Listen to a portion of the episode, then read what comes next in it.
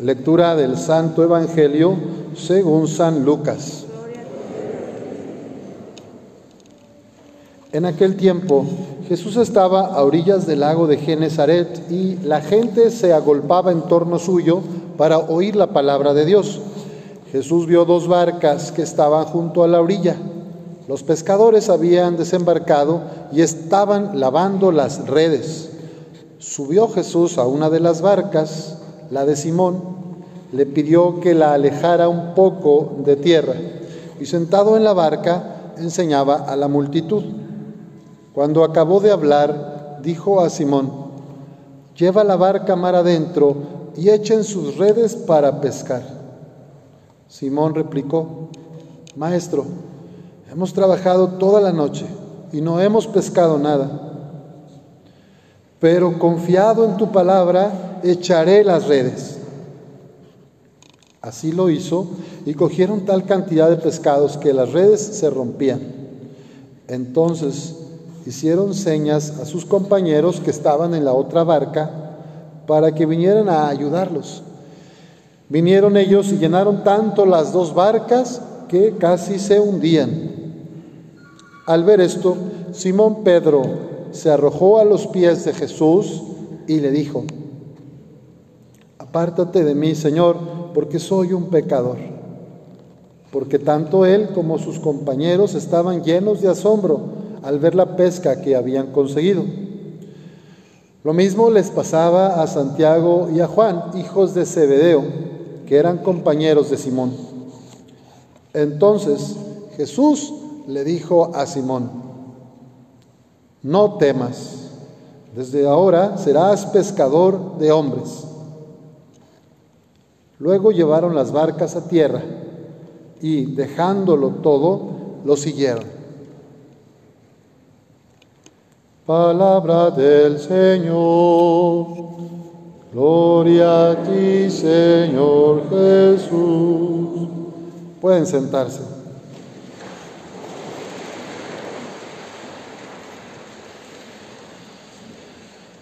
Les voy a contar de unas pescadoras y pescadores que yo conozco aquí en la parroquia de San Judas Tadeo.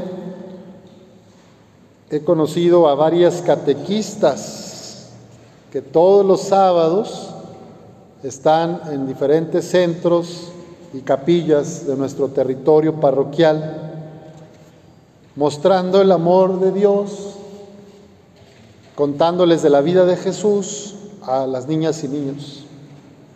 Y de esa manera ellos van conociendo el Evangelio y se sienten atraídos al amor al servicio. También están las compañeras de medicina alternativa. Hay hombres y mujeres en este servicio, en este ministerio social, que hay también cuatro centros donde atienden a personas integralmente, no solamente el aspecto físico o biológico, también atienden lo emocional, lo espiritual. De esta manera están pescando hombres y mujeres para Dios. La mayoría de ellas y ellos son discípulas, son de las comunidades de base de la parroquia, que desde hace 30 años, 31 ya que se fundó esta parroquia, pues han estado colaborando en diferentes ministerios. Las discípulas son también pescadoras activas que invitan a otras mujeres a reunirse, a hacer oración y a meditar sobre la palabra de Dios luego inciden en la realidad y de ahí salieron los ministerios sociales. Tenemos el centro comunitario de CONAS, donde hay clases de música, clases de pintura para niños. Y también está la Casa de Atención a Migrantes Jesús Torres Fraire, que es de esta parroquia, y ahí hay otras personas, voluntarias y voluntarios de nuestras capillas, sirviendo, animando a los migrantes, dándoles de comer, escuchándolos un ratito, ofreciéndoles atención, medicamentos, un cambio de ropa, una cobija. Hay pescadores entre nosotros, hay muchas pescadoras y pescadores queriendo llevar a Jesús a los demás, construyendo el reino. A veces nos sentimos cansados y no le vemos final a esta pandemia y tal vez te pasa a ti, nos, nos pasa a nosotros como a los amigos de Simón Pedro y como el mismo Simón que dice, hemos trabajado toda la noche y no hemos pescado nada. Ya me puse todas las vacunas, Padre, y de todos modos me enfermé. Lo que sí pesqué fue el COVID. Oiga, estoy triste porque se me murió mi papá, mi esposo, mi abuela, mi hijo. Hace un año y medio, hace y no lo puedo superar. He rezado, he pedido, he ido a terapia y sigo triste, Señor. Pedro dice, hemos trabajado toda la noche y no hemos pescado nada, pero confiado en tu palabra, echaré las redes. Y este es el mensaje principal. Pedro sabía que Jesús no se quedaba en la orilla y los mandaba ya mar adentro. El Señor Jesús se subió, estaba dentro. Pedro, sus amigos, no estaban solos, remaban con Jesús. Lleva la, mar, la barca mar adentro y echen sus redes para pescar. ¿Qué significa para nosotros hoy remar mar adentro? ¿Qué significa para ti? Echar las redes. Para algunos puede ser hacer un alto en nuestra vida. Remar mar adentro podría ser darnos un silencio de oración con Jesús. Porque nuestra vida suele estar muy carrereada. Tenemos muchos trabajos, deberes, andamos apagando fuego, respondiendo a urgencias y no nos damos tiempo de escuchar al Maestro que está aquí adentro. Remamar adentro. Quizá para ti es la invitación de ir a la oración, al silencio con Jesús, para escuchar cuáles son tus sueños auténticos, tus deseos más profundos y cómo el Señor te invita a ser feliz en tu familia, en tu lugar de trabajo. San Agustín tiene una frase que dice, ¿por qué gustas tanto de hablar y tampoco de escuchar?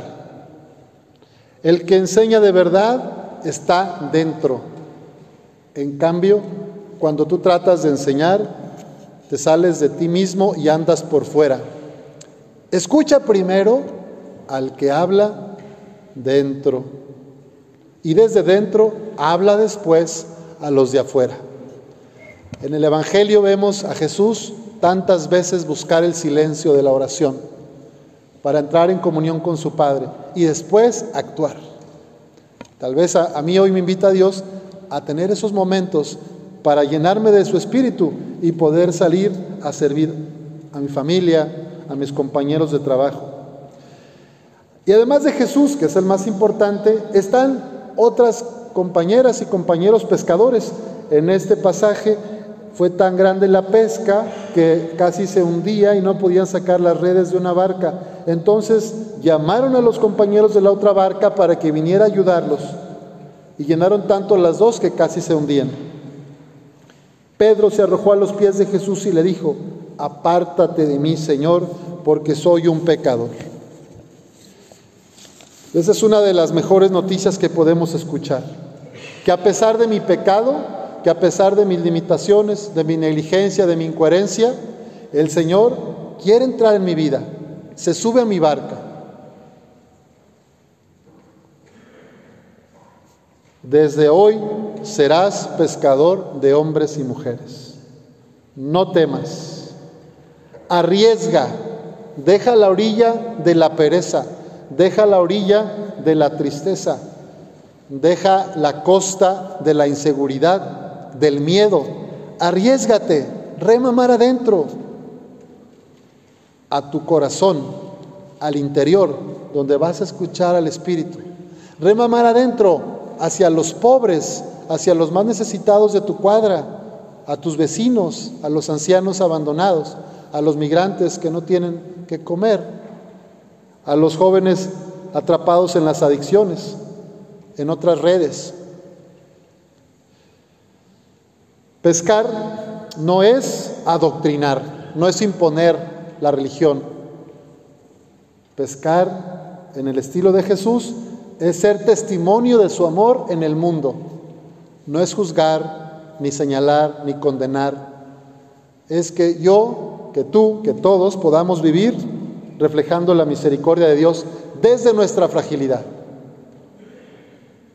Por eso esta confesión de Pedro, yo soy un pecador, ¿cómo voy a poder servir? ¿Cómo voy a poder seguirte?